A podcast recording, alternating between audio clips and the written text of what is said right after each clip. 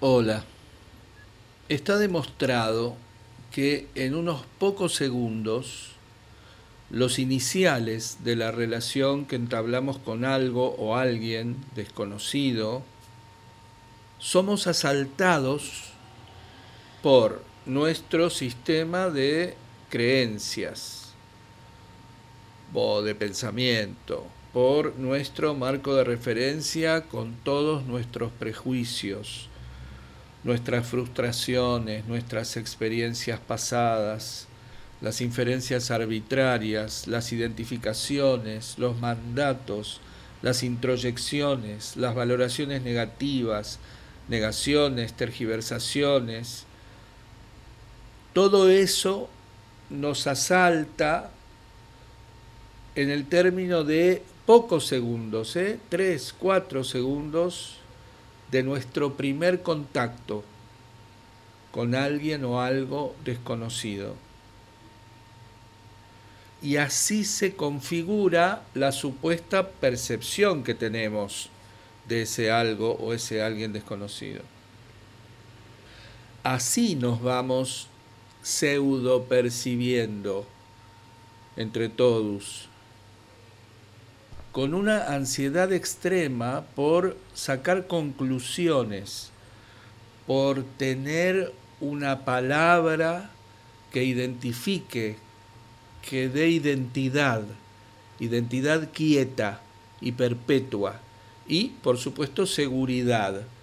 Es así, esta persona es así, pertenece a este grupo, a esta tribu, a esta categoría, le corresponde esta etiqueta, entonces yo ya sé cómo es, sé que si esto, esto con este o con esta.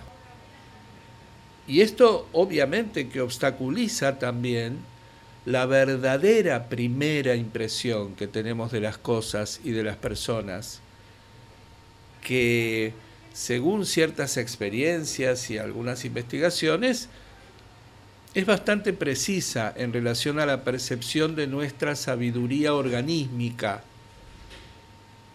En un proceso creador podríamos hablar de esta capacidad que tenemos como de una intuición creadora, un saber que aparece inmediatamente, que no responde a ninguna lógica, a ningún enunciado, a ningún procedimiento consciente, sino que se hace presente lo primero que se nos ocurre sería que lamentablemente no es muy valorado en algunos ámbitos.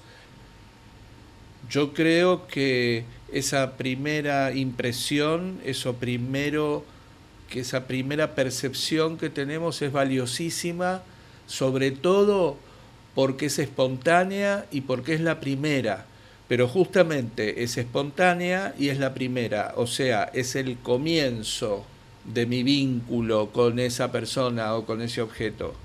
No importa si es bueno o es malo, es lo primero y lo que apareció, lo que se me presentó. Mientras yo no tengo control sobre esa avalancha que se me viene encima, cada vez que me encuentro con algo o alguien nuevo para mí, me pierdo esta primera impresión, sobre todo porque en esa avalancha están muchos de los detractores de lo primero que se te ocurre, como si lo primero que se te ocurre no tuviera valor. Por supuesto, no tiene valor como punto de llegada, pero es inevitable como punto de partida.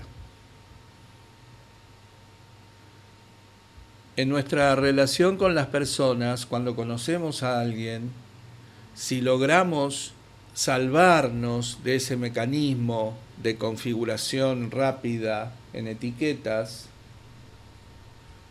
tenemos eso que llamamos primera impresión, ya lo vengo nombrando así. La primera impresión que te produce alguien que a veces, si es mala, decimos, ay no, debo haber sido yo, quiero darle una oportunidad. Y entonces la cosa se compone y parece que sí, que uno tenía una percepción errada en ese momento.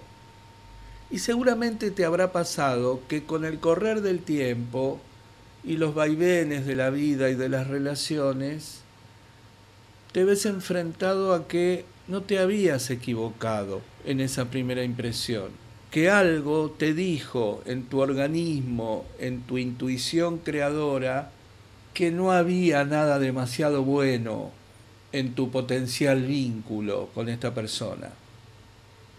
Pero necesitaste experimentarlo, por supuesto.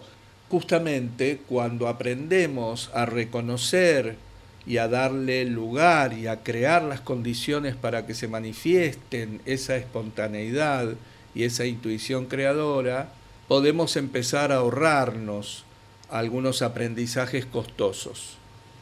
Nos resultaría muy beneficioso aprender a detener esa maquinaria de defensa contra lo nuevo y cuidarnos de lo que realmente merece que nos cuidemos, que no es de las novedades, de lo que no teníamos previsto, de lo que se sale de nuestro marco. Nos conviene cuidarnos de este mecanismo aprendido equivocadamente de creer que la realidad es sólo una parte de la realidad. La realidad es muchas realidades. Y mientras nosotros podamos mantenernos alerta y percibiendo la totalidad, como venimos diciendo, de la experiencia, de la percepción de esa realidad, más libres vamos a ser en ella. Vamos a estar cuidados, vamos a estar libres de peligro, vamos a sorprendernos un poco menos, vamos a tener mayor gobierno sobre nuestra experiencia de la realidad.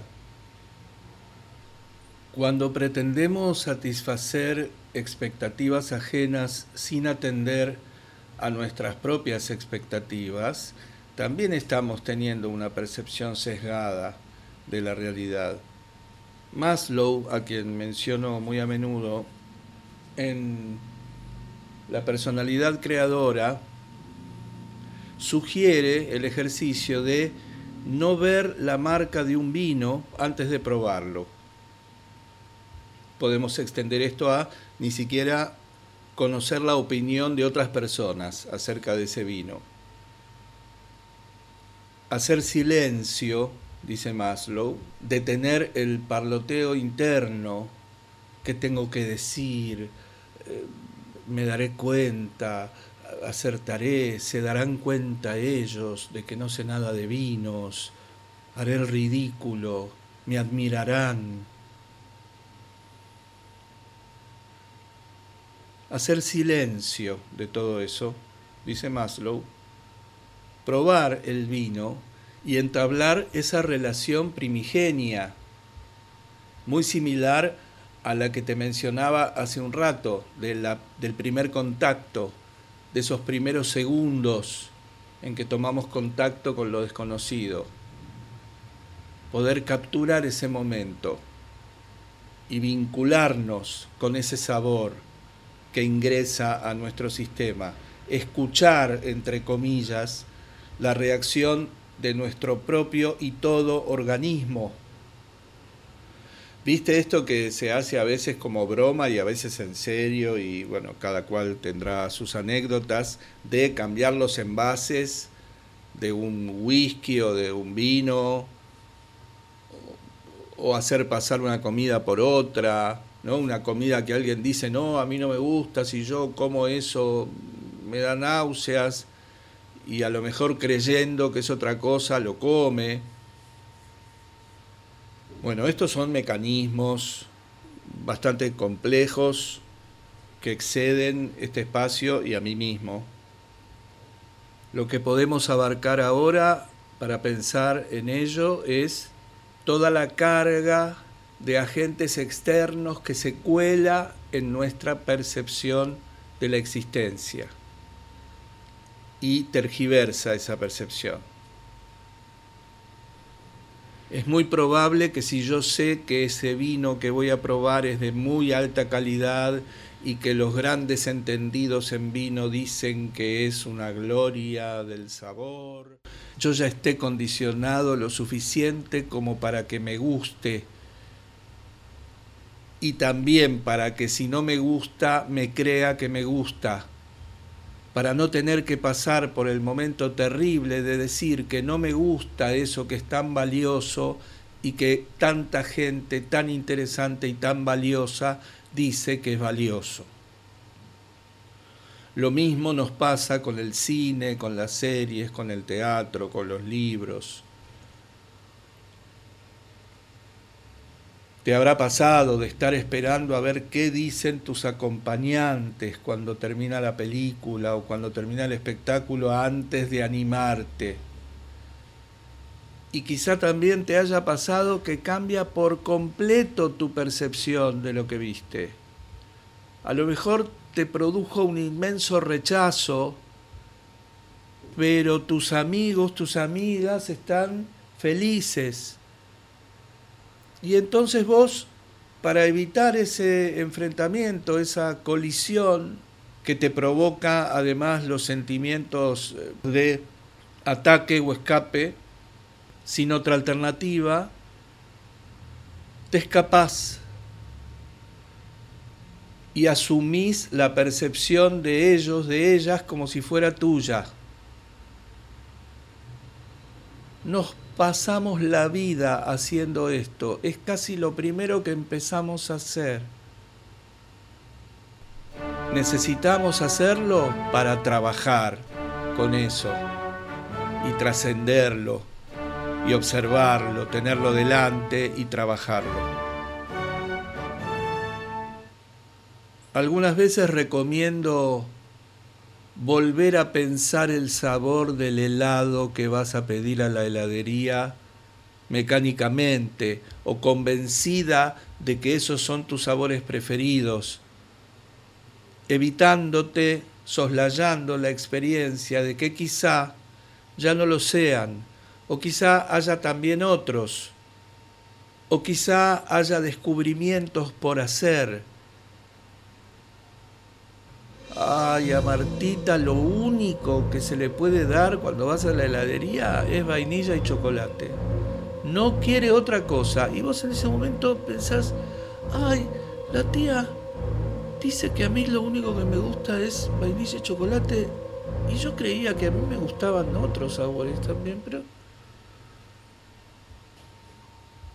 Lo mismo nos pasa con el vocabulario por creer que la realidad es lo que está percibiendo el otro, lo que manifiesta el otro de la percepción que tiene de la realidad. Entonces yo no me tomo el trabajo de percibir mi parte, copio, copio la percepción de los demás de la realidad. Y conviene que recordemos en relación a esto que no se trata de negar eso que considero que no es mío, sino de hacer lo mío, de hacer lo propio. Tratar de conseguir cierta asertividad, que es esa conducta que podemos asumir y que no es ni rechazar ni identificarse por completo. No es una actitud pasiva ni es una actitud beligerante. No se trata de igual o diferente, sino de igual y diferente. Somos iguales y diferentes. En algunos casos es tan grande la amenaza de punición, de castigo, de destierro, de proscripción, que empezamos a inventar y nos lo creemos. La defensa, además, perpetúa la situación, no la cambia, no la transforma, por eso no es creativa. Deja las cosas como están la negación es un mecanismo de defensa por excelencia, justamente. Conocerás Edipo Rey seguramente, si no es la oportunidad para hacerlo. Una tragedia de Sófocles. Es como si Edipo, cuando se entera de que Tebas fue tomada por la peste, se encerrara en su castillo y así diera por resuelto el problema. Esta defensa, esta frontera cerrada, que se produce entre él y la peste no hace nada. Lo único que hace es guarecerlo a él por un tiempo de los efectos de la peste. También me hace acordar a un cuento de Edgar Allan Poe, La muerte de la máscara roja, que podés encontrar en otro podcast, Imagino Ficción. Esta situación en la que se ponen personajes que ante, por ejemplo, una peste, deciden defenderse cerrando la frontera y no resolviendo el problema que produce la peste. En Edipo Rey, la acción no termina de producirse hasta que Edipo termina de defenderse, de decir que no fue él el asesino del rey anterior y que por eso no es él el causante de la peste. Cuando ya no le queda escapatoria y no puede seguir negándolo, es cuando puede ponerse en acción y librar a su ciudad de esa peste. Fíjate que además de poco creativo, otra vez coincide la creatividad con la amabilidad, con la humanidad, con lo humanitario, porque vincularse con la peste, en este ejemplo en el que estamos pensando ahora, también es un gesto amoroso, solidario, para los padecientes, para las padecientes de esta peste. Otra vez, como pensábamos hace unos episodios, la amabilidad es creativa porque transforma el verdadero humanitarismo, claro, el que es acción y no solo palabras, es creativo porque transforma. Por eso el humanitarismo no necesariamente debe ser observado desde un punto de vista moral o de mérito o de bondad humana. También es una conducta creativa impulsada por la propia naturaleza del ser humano, si se dan las condiciones para que se manifieste, y que redunda en enorme beneficio para toda la humanidad. Por lo tanto, yo soy el primer gran beneficiario, la primer gran beneficiaria de mi propia acción. Ni siquiera hace falta ser buena persona Solamente hay que estar despierta, despierto, despiertos y atentos a la percepción completa de la realidad experienciada. Y en ese ejercicio de percepción completa también existe la posibilidad de establecer algunas diferencias conceptuales, otra vez, el conocimiento es una puerta abierta hacia la libertad, el conocimiento del lenguaje es una puerta abierta además a la libertad de expresar con precisión sentimientos complejos y de poder elegir la palabra precisa para expresar aquello que necesito pensar, como en este caso estamos haciendo con la dialéctica entre cuidarse y defenderse que pueden parecer lo mismo o pueden parecer acciones parecidas, pero son muy diferentes, como estamos dándonos cuenta ahora mismo. Siguiendo una premisa muy sencilla que te sugerí en algún momento de transformar una verdad demasiado determinada en una pregunta, a la afirmación muy contundente de algo que debes hacer o debes decir, pregúntate si querés hacerlo. Si estás infiriendo algo de algo o de alguien, preguntarte qué sabes de eso que estás infiriendo, de eso que te parece, que supones, que podría ser.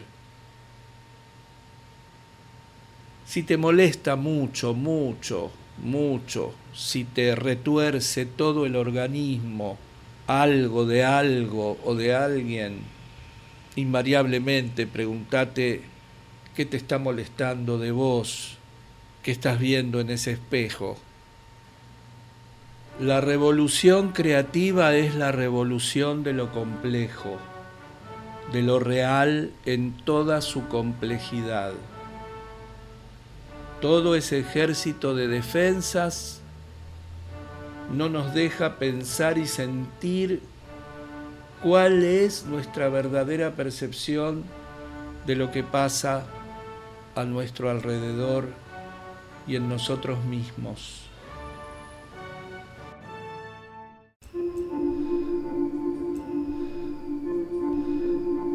Hasta acá llegamos por hoy. Te agradezco mucho que me hayas escuchado y espero que tengas ganas de hacerlo la próxima vez.